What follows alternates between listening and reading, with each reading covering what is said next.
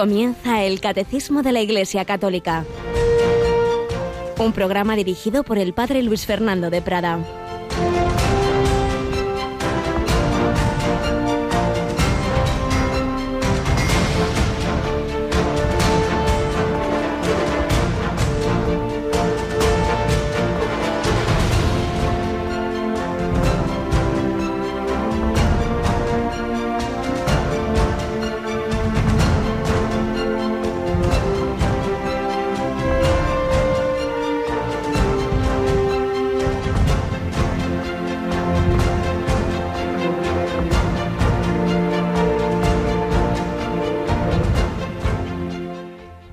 La esperanza os tenga alegres, manteneos firmes en la tribulación, sed asidos en la oración, compartid las necesidades de los santos, practicad la hospitalidad. Alabado sean Jesús, María y José, muy buenos días, mi querida familia de Radio María. Vamos a por este nuevo día, vamos a por este nuevo regalo que Dios nos hace cada día. Es un regalo que estoy vivo, que he despertado, que sigo recibiendo el don de la vida. Nos parece normal, es un milagro permanente. Y que tengo fe, y que sé que Dios es mi Padre, y que Jesucristo está conmigo, y María, nuestra Madre, el Espíritu Santo me llena, y vivo en la familia de la Iglesia, y tenemos a nuestros hermanos los santos. Hoy, 5 de noviembre, muchos santos siempre no, es que no nos entran tantos como hay en la historia de la Iglesia que ni conocemos, pero sí conocemos a la Madre Angelita, a Sor Ángela de la Cruz, vivió, vaya que si vivió estas palabras de San Pablo en la carta a los romanos que leemos en la primera lectura de hoy, que la esperanza os tenga alegres. Anda, que no sufrió desde pequeñita, una familia pobrísima, una salud muy débil, dos intentos de ser religiosa fracasados, hasta que el Señor pues le va haciendo ver que está llamada a una nueva fundación. Os tenga alegres, manteneos firmes en la tribulación todas esas dificultades que tuvo, luego calumnias de todo. Sed asiduos en la oración. ¿Qué tenemos que hacer para no perder la esperanza, la alegría en medio de los problemas que tenemos todos, de las dificultades, de las cruces? Pues acudir al Señor, unirnos a Él, ser asiduos en la oración. Y de ahí sacaremos fuerza para la caridad. Compartid las necesidades de los santos, practicad la hospitalidad, bendecid a los que os persiguen, bendecid, sí, no maldigáis. Ella pues así lo hacía todos los que la atacaron y en esa entrega a los pobres, a los enfermos, a los más necesitados. ¿Cuántos santos, cuántas santas? Precisamente ayer Leticia Casans en su programa Monasterios y Conventos entrevistaba a una persona, un hombre que ha hecho una tesis sobre las mujeres que en España fundaron distintas órdenes, congregaciones religiosas en el siglo XIX. El verdadero feminismo católico, sin pretender ser feministas ni ser protagonistas. ¿Qué protagonismo, qué iniciativa? Con los más necesitados, con enfermos, con pobres, en la educación, en todos los campos. Mujeres que el Espíritu Santo les dio una fortaleza tremenda. Sor Ángela de la Cruz y este sábado tenemos a otra. Bueno, aquí tengo a mi lado a otra muy también movida por el Espíritu Santo. Cristina Rubio, buenos días. Buenos días. Todavía no estás en proceso de canonización, pero en fin, a lo mejor un día Uy, uy, me queda mucho, pero bueno, hay que dejarse, hay que dejarse, claro que sí. Bueno, la que sí que llega ya a la beatificación es eh, María Emilia Riquelme Izayas. ¿Quién nos cuentas de esta mujer? Pues nada, que este sábado tendremos en la Catedral de, Granada esa celebración de la ceremonia de beatificación. Estará toda la diócesis de Granada, imagino que contentísima. Se van a juntar en la Catedral a las 11 de la mañana. Y bueno, pues esta mujer fue fundadora de la Congregación de las Misioneras del Santísimo Sacramento y María Inmaculada. Nosotros vamos a estar allí, se van a desplazar nuestros compañeros Paloma Niño y Nicolás García y bueno, pues se la vamos a retransmitir en directo para que puedan disfrutar también de un ejemplo de santidad de mujer santa en nuestro país como es esta mm, religiosa María Emilia Riquelme Zayas. Así es, pues una más de ese grupo, como digo, muy grande, que apenas valoramos muchas veces, tanto que se habla, como digo, de la mujer, tenemos muchísimas mujeres extraordinarias en la historia de la Iglesia, la católica en general y en España en particular. Y desde luego ese siglo XIX, principios del XX, estuvo lleno de esas mujeres movidas por el Espíritu Santo. Fijaos que en el carisma de estas hermanas está, por un lado, esa adoración al Santísimo Sacramento, misioneras del Santísimo Sacramento y María Inmaculada, pero el primer nombre, misioneras, un espíritu de entrega en el campo de la educación de las mujeres más necesitadas, en situaciones más difíciles y en las misiones, desde la contemplación a la misión ese mes misionero extraordinario que hemos celebrado no es para que ya está, hemos celebrado un mes y se acabó, es para recordar que siempre debemos ser misioneros, cada uno según su vocación.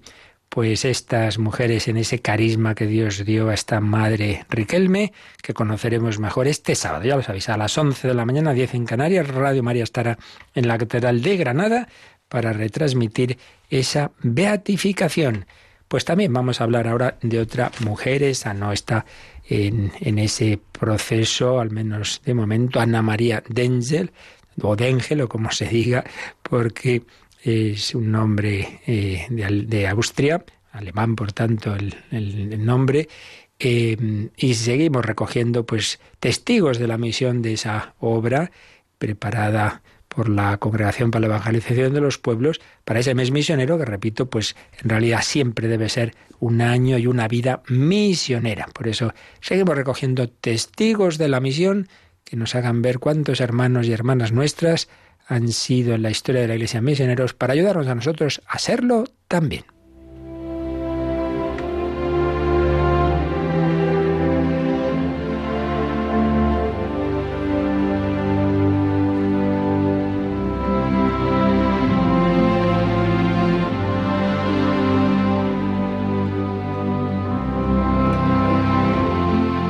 Ana María Dengel, 1892-1980. Ana María nació en Steg, una localidad del estado de Tirol, en Austria, el 16 de marzo de 1892.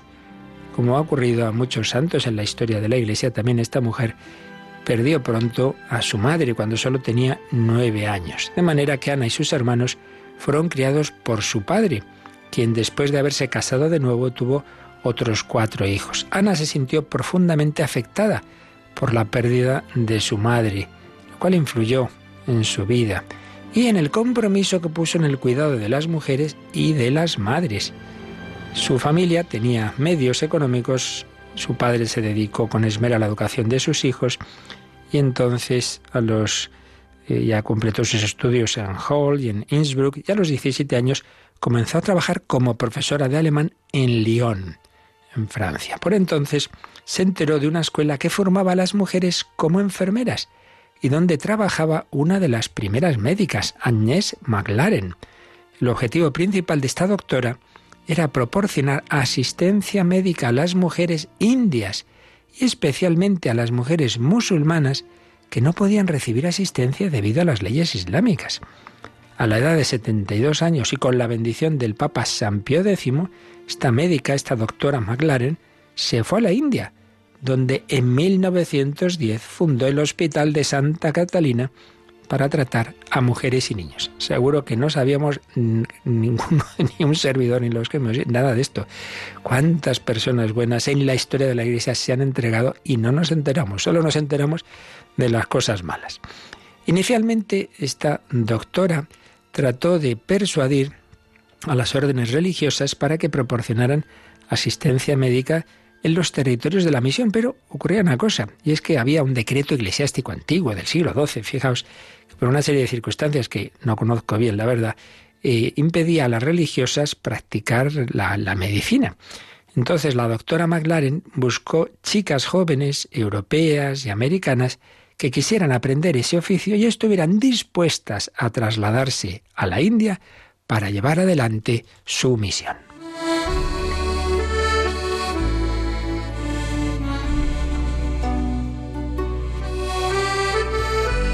Entonces, la veinteañera Ana María se enteró eh, de esto y pensó que eso era perfecto para ella. Esa propuesta de esta doctora, uy, qué bien. Y entonces escribió una carta a la doctora, donde ponía, esta es la respuesta a mi mayor sueño y profundo deseo, ser misionera con un objetivo específico, llevar a cabo una tarea tan urgente que solo una mujer puede realizar. Este es mi sueño desde la infancia. Dos mujeres católicas que se entendieron y que pues colaboraron. No llegaron a conocerse personalmente, sino por carta. La doctora alentó a la joven austriaca a estudiar medicina en Irlanda, porque era necesario obtener un título en inglés para poder trabajar en la India, que en ese momento todavía era colonia inglesa. La doctora McLaren murió antes de que se conocieran personalmente en 1913. Pero Ana María siguió sus consejos y completó sus estudios en Cork, Irlanda, en 1919 y en diciembre de ese año llegó al actual Pakistán, donde comenzó a trabajar en el hospital de Santa Catalina. Su rutina, incluido el trabajo en el hospital, el estudio del idioma, las visitas a los hogares y los problemas de la vida cotidiana, absorbieron todas sus energías. Todos los días, al menos 150 pacientes iban al hospital a recibir asistencia y tratamiento. Después de unos tres años, Ana sentía una fuerte inquietud interna. Ella sentía una llamada especial. Un sacerdote entendió que, que, tenía una vocación y entonces le aconsejó entrar en una orden misionera, pero seguía ese problema que decíamos antes, que, que no podían las religiosas en aquel momento, por aquel decreto tan antiguo, que como veremos luego fue anulado, practicar la medicina. En 1924 Ana confió la gestión de la clínica a un médico indio y regresó a Innsbruck para un retiro espiritual. Y allí creció su deseo de fundar una orden religiosa de médicos, un proyecto a su vez respaldado por el sacerdote que dirigió el retiro. A continuación viajó, a Estados Unidos durante seis meses se dedicó a buscar fondos y mujeres que compartieran su ideal para el proyecto. Pronto se unieron a ella una médica y dos enfermeras. Y así, el 30 de septiembre de 1925, nacieron en Washington las Medical Mission Sisters, las misioneras médicas, las hermanas misioneras médicas.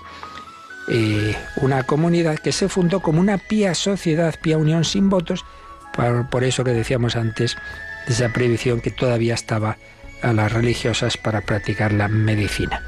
Ana María de Ángel trabajó durante muchos años para lograr un cambio en esa ley y así fue.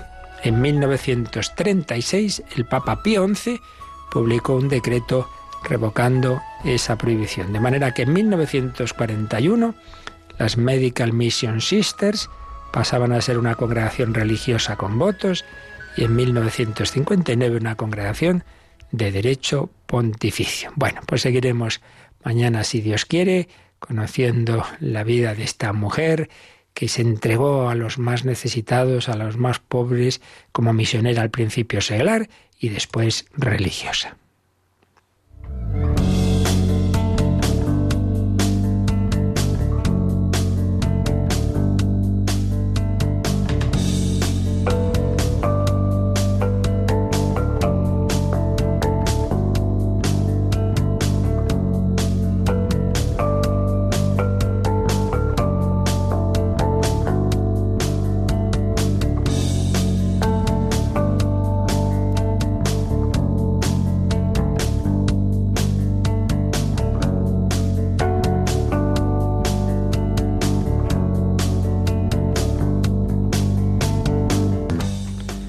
Bueno, Cristina, estamos hoy con un feminismo católico del bueno, ¿eh?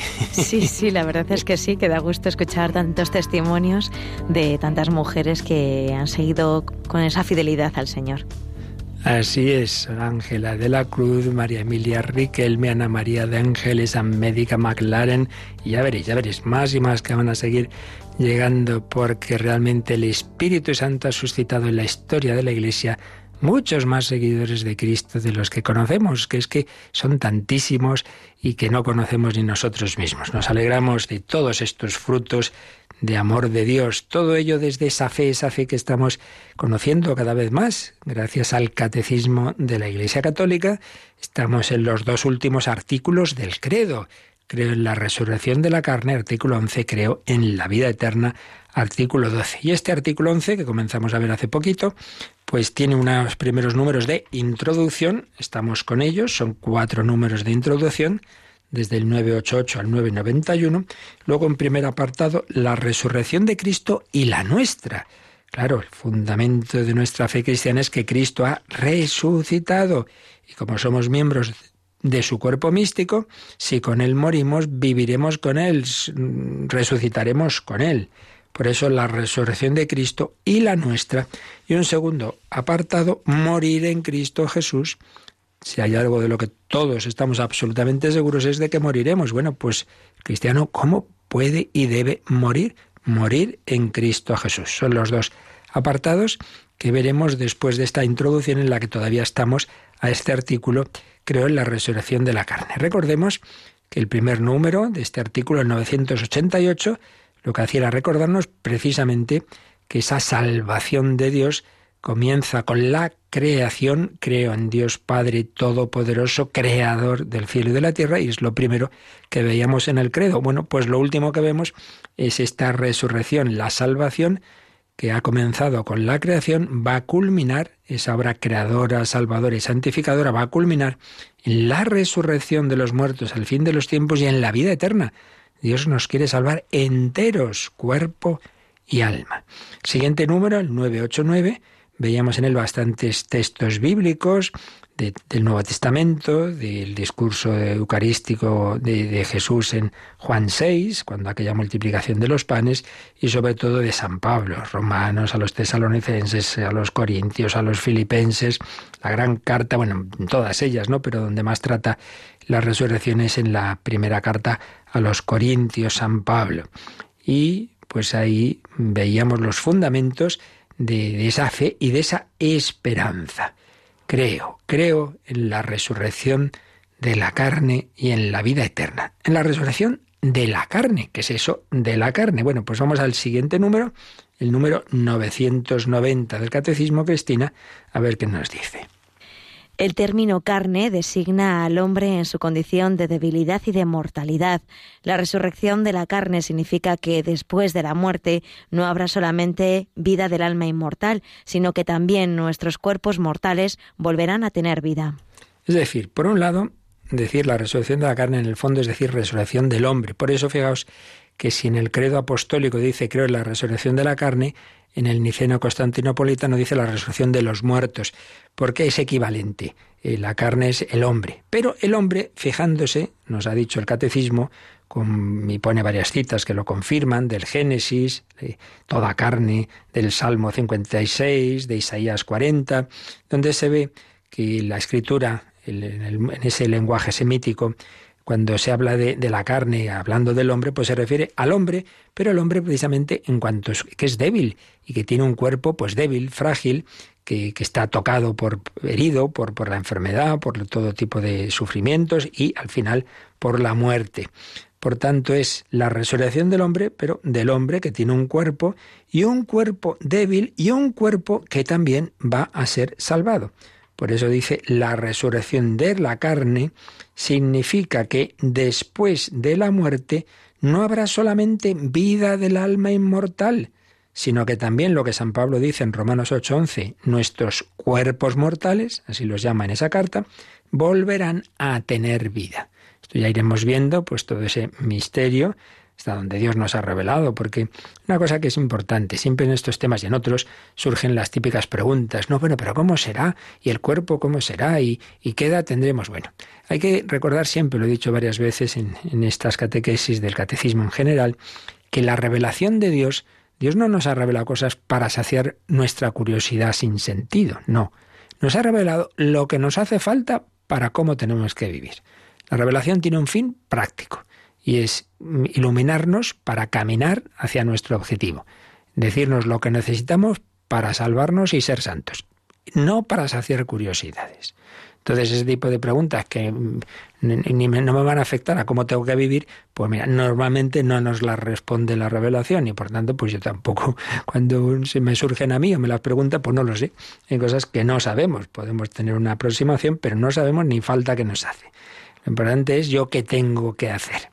Bien, pues supuesto eso, mm, lo que se nos insiste es esto, que tengamos esa esperanza de que Dios quiere salvar al hombre entero, en esta nuestra fragilidad, en este, sabiendo que también este nuestro cuerpo, y tan débil y tan afectado pues por la enfermedad, etcétera, y que al final pues llegará a su muerte, pues también él va a disfrutar de Dios. La diferencia inmensa con aquellas filosofías de corte platónico con las que se encontró San Pablo en Atenas, o hoy día, pues esos planteamientos orientalistas de un cierto tipo de espiritualismo, como el de los gnósticos de los primeros siglos, a los que ha hecho alusión más de una vez el Papa Francisco, o ese documento de la coronación de la fe, sobre algunas ideas modernas que no tienen nada de moderno, porque es revivir aquel gnosticismo supuestamente espiritualista, pero prescindiendo de esta humanidad real que Dios nos ha dado. No, no, en ese mundo filosófico griego y hoy orientalista, y, entonces, claro, pues eh, se desprecia lo material, se desprecia el cuerpo. Entonces se reían de cuando los cristianos decían esperamos la resurrección de la carne. Y digo, hombre, pero qué tontos soy. Si estamos nosotros deseando dejar el cuerpo y ahora resulta que eternamente tenemos que estar con el cuerpo. Pues vaya gracia. Lo veían como una cárcel el cuerpo. Y sin embargo, si Dios nos lo ha dado, si Dios lo ha creado, si Dios se ha hecho hombre con un cuerpo humano, pues no será algo malo y todo lo contrario. Y recibimos el cuerpo de Cristo en la Eucaristía y tenemos las reliquias de los santos, su cuerpo, lo veneramos. En fin, miles de motivos para tener esa veneración. Claro, esto presupone una antropología, una manera de entender al hombre que vimos al principio del credo cuando hablábamos de la creación del hombre, pero claro, que está presupuesto aquí. Si vamos a hablar de esta vida eterna, vamos a hablar de la muerte y todo ello hay que entender que creemos que el ser humano, siendo uno, es uno, pero tiene dos principios, dos coprincipios que lo forman, que son cuerpo y espíritu, que están unidos, pero no de tal manera que no se puedan separar. Y de hecho, la muerte es esa separación. Hay antropologías que niegan esto y que han entrado también en algunas teologías pues de, teólogos católicos, pero que la Iglesia no ha, no ha aceptado, como ya veremos en distintos documentos, y que no son coherentes con, con lo que la revelación nos ha dicho. Luego entenderemos estas cosas mejor o peor, porque esto no son matemáticas, pero ciertamente toda la, la, manera de entender la revelación de Dios, de explicarnos qué es el hombre, presuponen que tenemos esas dos dimensiones, cuerpo y espíritu que la muerte es la separación de cuerpo y alma y que la resurrección implica esa unión que es lo natural, porque es antinatural esa separación, pero que se ha producido, se produce en efecto en el ser humano y que Dios quiere salvar, quiere también pues que esa salvación final incluya la del cuerpo. Como esto presupone esa antropología que ya vimos, el catecismo nos pone al margen de este número 990, nos pone el 364, porque es uno de esos números que ya digo vimos cuando se nos hablaba del hombre y, la creación del hombre, que es el hombre, allí a partir del número 355, el hombre creado a imagen de Dios, y luego hay otro apartado que se titulaba en latín Corpore et anima unus, es decir, el 362 decía que la persona humana creada a imagen de Dios es un ser a la vez corporal y espiritual, a la vez corporal y espiritual, cuerpo y alma uno. Es uno, pero con cuerpo y alma. El 363 nos recordaba que, que el alma eh, a veces designa en general toda la persona humana, pero también en otras ocasiones lo que hay de más íntimo en el hombre y de más valor. Por eso recordemos aquellas palabras de Jesús, no temáis a los que pueden matar el cuerpo y no el alma. Temed más bien al que puede llevar al, hombre entero al infierno, eso es lo que hay que temer. Pero distingue claramente que puede morir el cuerpo y no el alma. Bueno, pues vamos a leer el siguiente número que aquí nos cita el catecismo, como ya digo, para repasar en relación a lo que estamos viendo ahora, el 364, Cristina. El cuerpo del hombre participa de la dignidad de la imagen de Dios. Es cuerpo humano precisamente porque está animado por el alma espiritual y es toda la persona humana la que está destinada a ser en el cuerpo de Cristo el templo del Espíritu. Así pues, primero que se nos dice es que ese cuerpo participa de esa idea tan importante de, la antropología bíblica, que es que hemos sido creados a imagen de Dios, no solo en el alma, no solo en el alma, también en el cuerpo. Por otro lado, es cuerpo humano precisamente porque está animado por el alma espiritual. Claro, esta es la gran diferencia de las teorías materialistas que ven en el hombre simplemente un grado más de la evolución material pues las típicas cosas, ¿no? Esas cadenitas que cambian cada pocos años, porque claro, todas las teorías de evolución se vuelven locos porque cambia, aparece no sé qué, aparece no sé qué fósiles, no sé qué restos, tal. Hala, ya te han cambiado las teorías. Se dan tantos palos de ciego. Entonces, no, pues primero este eh, animal, luego este otro, y luego va y aparece el hombre, así como si fuera simplemente un grado más de, de ordenación de la materia. Pues no, señor. No solo es eso, sino que hay algo que distingue claramente al ser humano de un animal. Uy, qué listo es ese mono, muy, muy listo, muy listo. Pues nada, que explíquele usted qué es el ser, el ente, una clase de filosofía y un diccionario. Pues me parece a mí que, que de eso nada.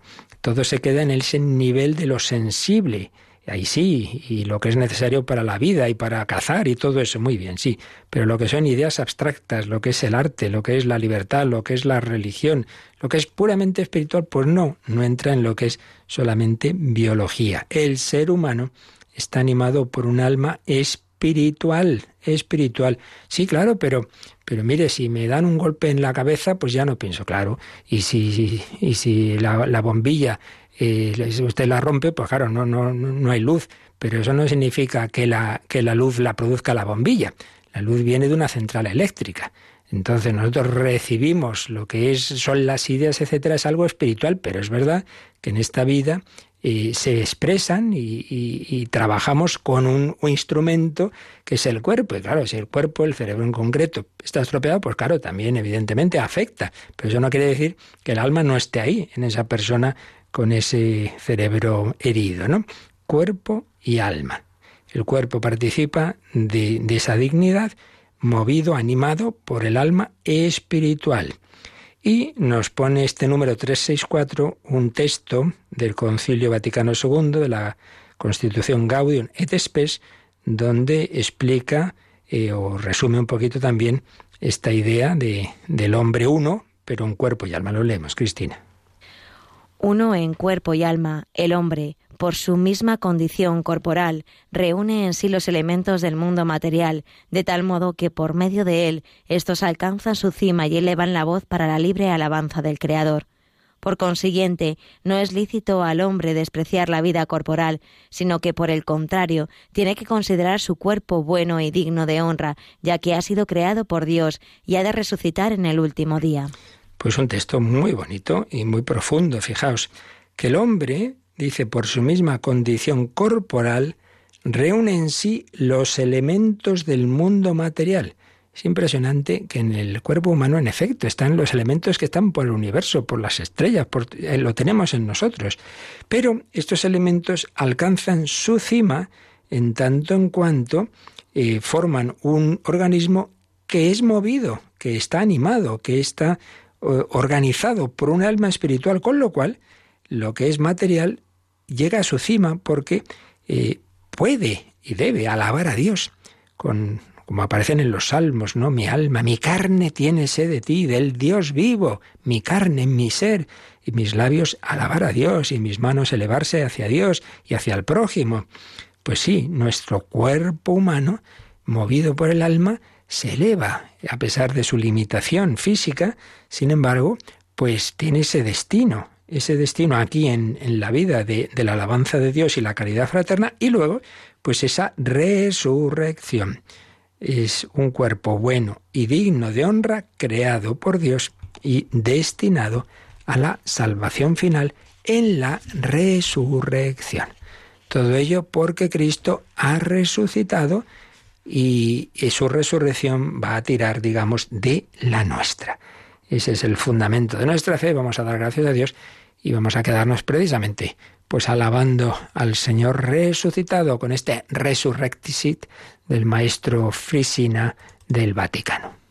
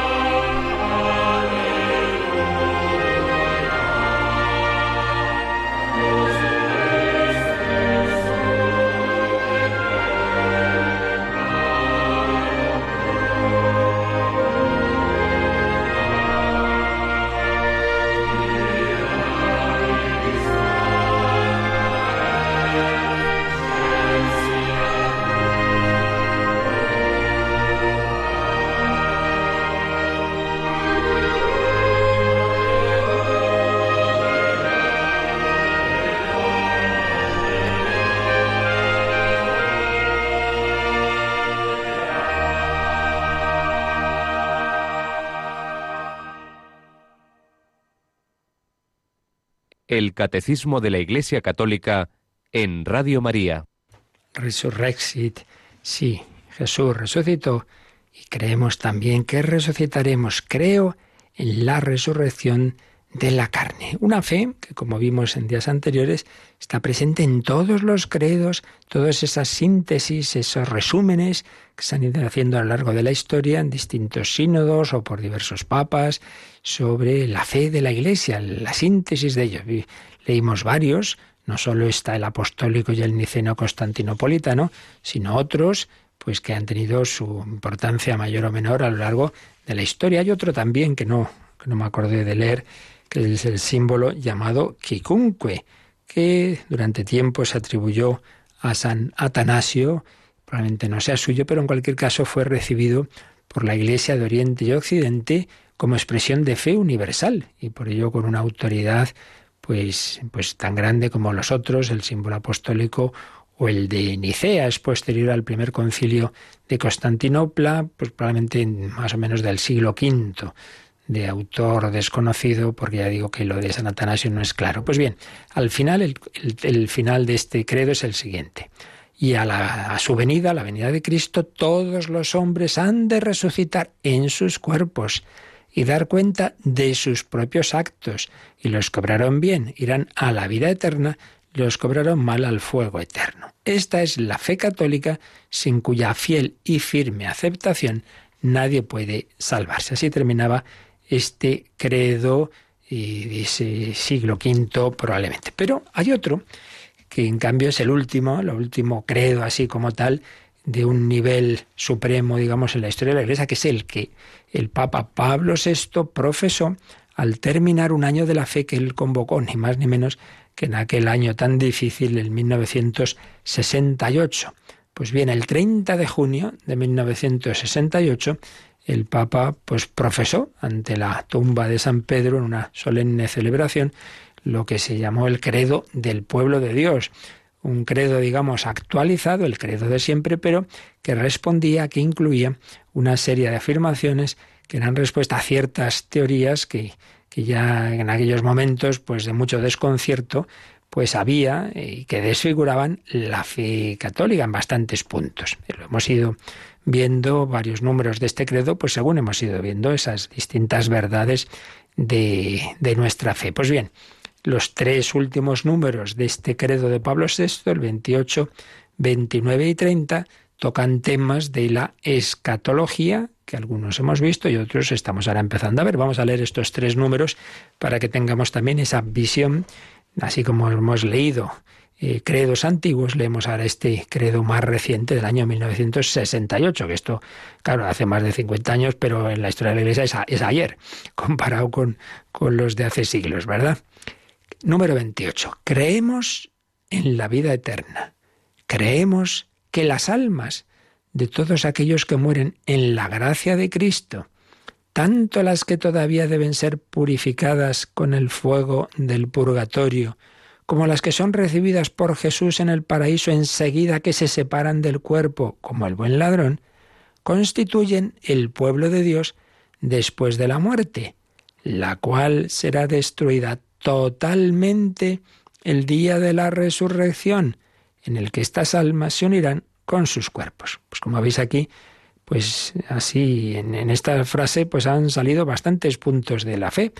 La vida eterna, lo que es ese, esa antropología que decíamos antes del hombre cuerpo y alma, la, la muerte como separación de cuerpo y alma, la salvación inmediata de aquellos que ya van al cielo y a través del purgatorio, los que tienen que purificarse, cómo esas personas constituyen el pueblo de Dios después de la muerte. Pero después que la muerte será destruida totalmente el día de la resurrección en el que estas almas se unirán con sus cuerpos, pues esa visión tradicional de la resurrección. Número 29.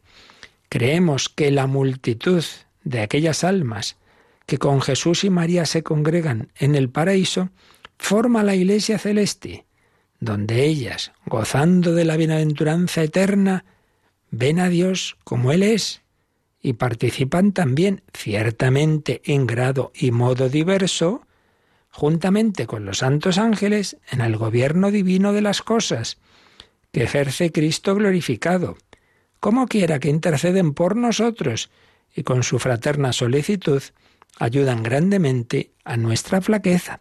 Aquí pues es lo que vimos en el artículo anterior del credo sobre la comunión de los santos, lo que vimos sobre la iglesia en sus diversos estados, la iglesia peregrinante, la iglesia purgante, la iglesia celestial, la multitud de aquellas almas que con Jesús y María se congregan en el paraíso, forman la iglesia celeste, gozan de la bienaventuranza eterna, que se habla del cielo, ven a Dios como Él es y participan, fijaos, en grado y modo diverso, porque ya veremos, y algo dije hace poco en respuesta a una pregunta, que el cielo no es un sitio donde estamos, si están las almas, digamos, de modo indiferenciado. Ante todo es, una, es la consumación de una relación personal con Dios.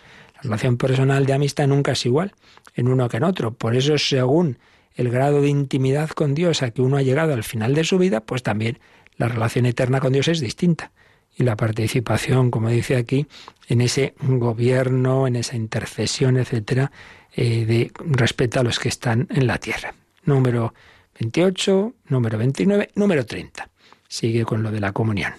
Creemos en la comunión de todos los fieles cristianos. Es decir, a ver, ¿quiénes son esos fieles cristianos que están en comunión? Comunión de los santos. Es decir, de los que peregrinan en la tierra. Esa iglesia peregrinante militante que estamos aquí, de los que se purifican después de muertos. Y tercero, de los que gozan de la bienaventuranza celeste. Y que todos se unen en una sola iglesia. Y creemos igualmente que en esa comunión está a nuestra disposición el amor misericordioso de Dios y de sus santos, que siempre ofrecen oídos atentos a nuestras oraciones como nos aseguró Jesús, pedid y recibiréis. Pues de nuevo, la comunión de los santos, lo que vimos de que ese tesoro de méritos de los que nos han precedido nos ayuda a nosotros, es el fundamento pues también de las indulgencias, etc. Y lo último, últimas dos frases del credo del pueblo de Dios de Pablo VI son, profesando esta fe y apoyados en esta esperanza, esperamos la resurrección de los muertos y la vida del siglo venidero. Bendito sea Dios, santo, santo, santo. Amén.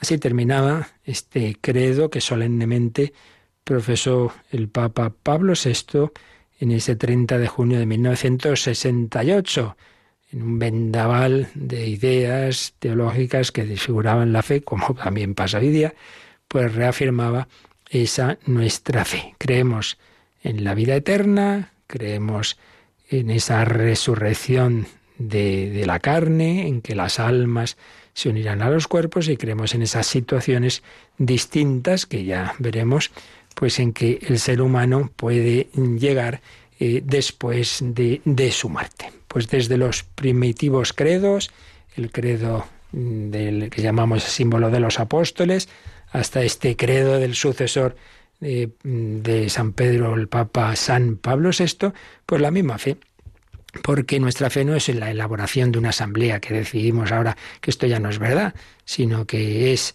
explicar, eso sí, con palabras que se entiendan en cada época mejor, pero lo que hemos recibido del Señor, que eso no cambia, el depositum fide, la revelación, la revelación. Y este, este aspecto de nuestra fe siempre, siempre, siempre ha sido fundamental. Por eso, estos números de introducción a este artículo de la fe terminan en el 991, que insisten en la importancia de este artículo de fe. Así que vamos a leerlo, Cristina, el 991. Creer en la resurrección de los muertos ha sido desde sus comienzos un elemento esencial de la fe cristiana. La resurrección de los muertos es esperanza de los cristianos. Somos cristianos por creer en ella. Esa última frase está entrecomillada porque es una frase de Tertuliano.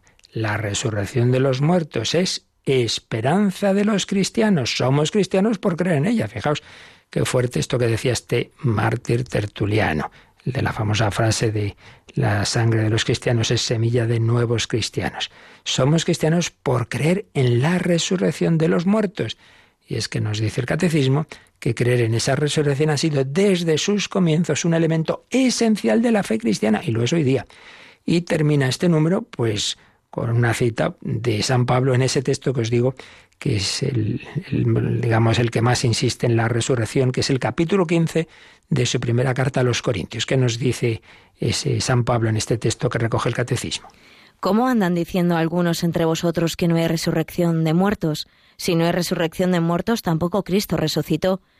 Y si no resucitó Cristo, vana es nuestra predicación, vana también vuestra fe.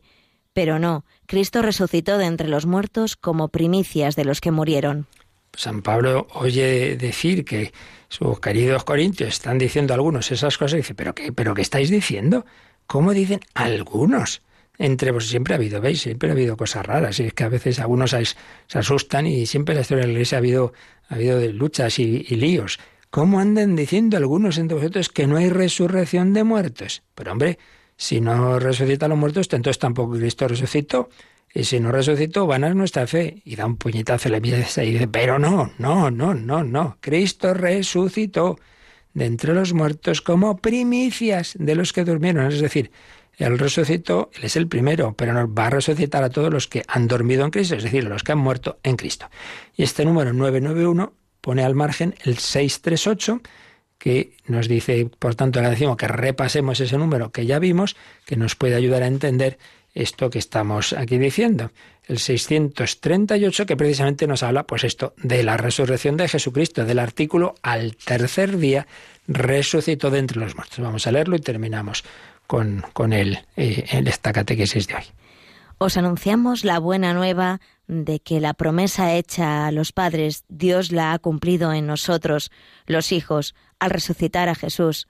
La resurrección de Jesús es la verdad culminante de nuestra fe en Cristo, creída y vivida por la primera comunidad cristiana como verdad central, transmitida como fundamental por la tradición, establecida en los documentos del Nuevo Testamento, predicada como parte esencial del misterio pascual al mismo tiempo que la cruz. Y termina con, unas palabras, un himno de la liturgia bizantina en Pascua.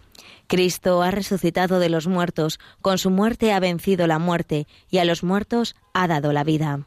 A los muertos ha dado la vida. Número 638 era el primero del artículo relativo a al tercer día resucitó de entre los muertos. Y termina, digo, perdón, empieza con una frase de, de los Hechos de los Apóstoles, en el capítulo 13. Os anunciamos la buena nueva de que la promesa hecha a los padres, es decir, a los antiguos judíos, a los patriarcas, etcétera, Dios la ha cumplido en nosotros los hijos al resucitar a Jesús. Esos textos del Antiguo Testamento que hablaban de la resurrección, dice, se han cumplido porque ha resucitado Jesús. Y entonces dice el, catecismo en el 638 que esa resurrección de Jesús es la verdad culminante de nuestra fe en Cristo. Todo lo que creemos en Cristo culmina y tiene su fundamento en que ha resucitado. Lo que nos ha dicho era verdad, sí, es el Hijo de Dios, ha vencido a la muerte. Me cogerán, me flagelarán, me matarán, pero al tercer día resucitaré. Se ha cumplido una verdad creída y vivida por la primera comunidad cristiana como verdad central una verdad que está en la escritura, que ha sido transmitida por la tradición y que ha sido predicada como parte esencial del misterio pascual al mismo tiempo que la cruz y que está en la liturgia. Y por ello, pues nos pone este texto de la liturgia bizantina. Cristo ha resucitado, con su muerte venció a la muerte y a los muertos ha dado la vida. Bueno, pues son los números introductorios a este artículo 11 que estamos comenzando a ver, creo, en la resurrección de la carne. Mañana, si Dios quiere, lo veremos un poco en conjunto eh, y ya iremos entrando en, en el primer apartado, la resurrección de Cristo y la nuestra. Pero ya nos quedamos pues con lo esencial de este artículo de fe. Cristo ha resucitado, nos resucitará a nosotros. El ser humano tiene esos coprincipios de cuerpo y alma. Y estamos llamados a vivirlos en unidad, pero por el pecado se, entra la muerte en el mundo, la muerte es la separación de cuerpo y alma, sí, sí. Pero la salvación no solo va a salvar el alma, la salvación del Señor, sino quiere salvarnos enteros, cuerpo y alma. Por eso la culminación de la salvación será en la resurrección al final de los tiempos. Todo ello lo iremos viendo si Dios quiere. Pues le damos gracias al Señor y de ello debe mm, brotar en nosotros la paz, la calma, nada te turbe, nada te espante, como nos enseñó Santa Teresa. Lo pensamos, lo meditamos y si tenéis dudas, consultas, testimonios, pues os recuerdan ahora cómo las podéis hacer llegar.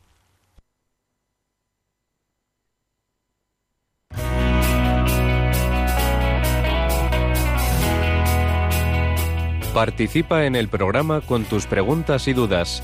Llama al 91005 9419. 91005 9419. También puedes escribir un mail a catecismo arroba radiomaria.es. Catecismo arroba radiomaria.es.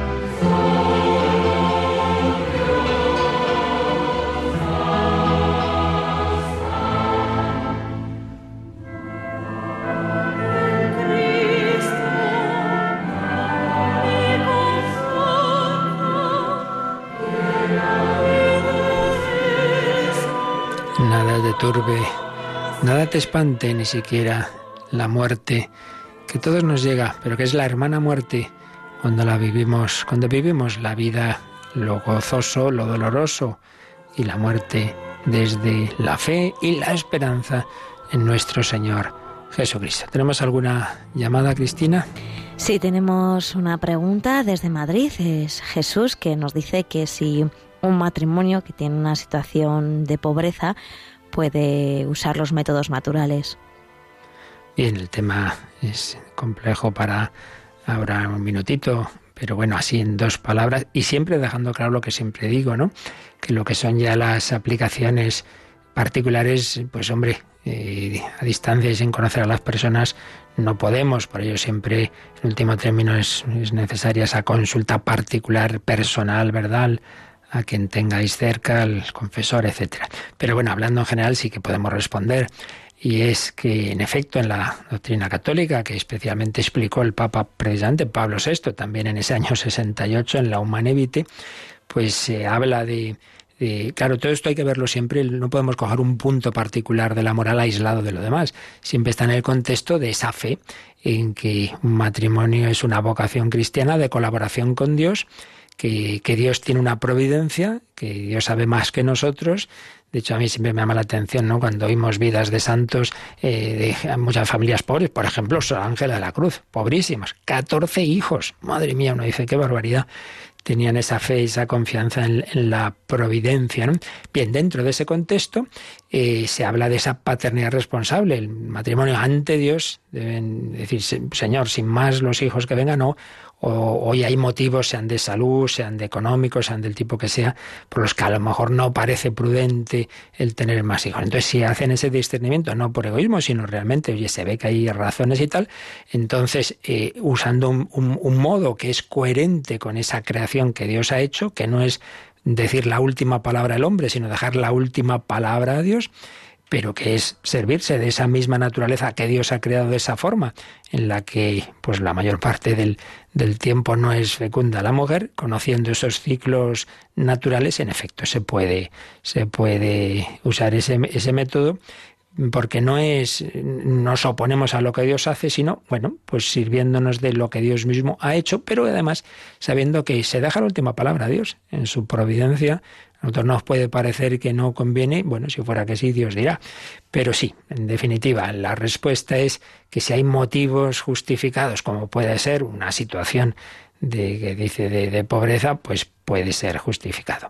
Otra cosa, ya digo, es si ese discernimiento está hecho suficiente, porque también no dudo que quien lo pregunta, pues así lo, lo, lo vive, lo entiende bien, ¿no? Pero también es verdad que hoy día a veces, no, no podemos tener hijos, para claro, otro hijo eh, ya pues significaría esto, lo otro, claro, y uno se da cuenta de que se está hablando de, querer dar al hijo tales cosas que uno dice, mire, si se le va a educar mejor con menos cosas y con más austeridad, que, eso educa más que el que tenga no sé qué, no sé cuánto. Es decir, que hoy día también se ponen a veces unos niveles que ya digo, muchos pueblos eh, cristianos hoy día, de, naciones pobres que tienen más hijos y son mucho más pobres y, salen para adelante, como, como ha pasado en otros tiempos también en, en nuestra Europa, pero que parece que o tenemos un super nivel o no, o no se pueden tener hijos. Claro, eso ya sería otro tema. Pero en fin, ya digo que las, el concretar en cada caso yo aquí no puedo.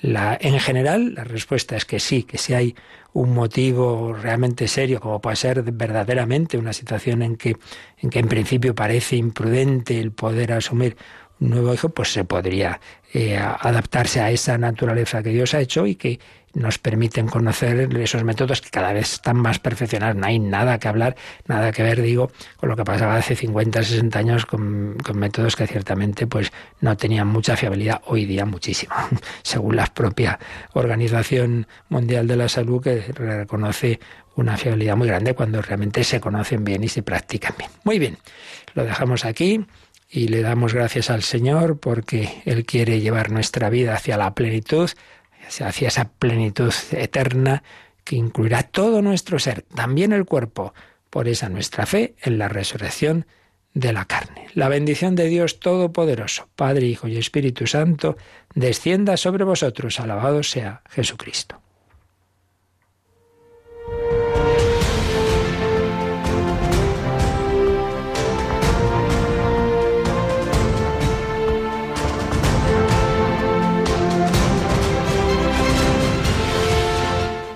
Escuchado en Radio María el Catecismo de la Iglesia Católica. Un programa dirigido por el Padre Luis Fernando de Prada.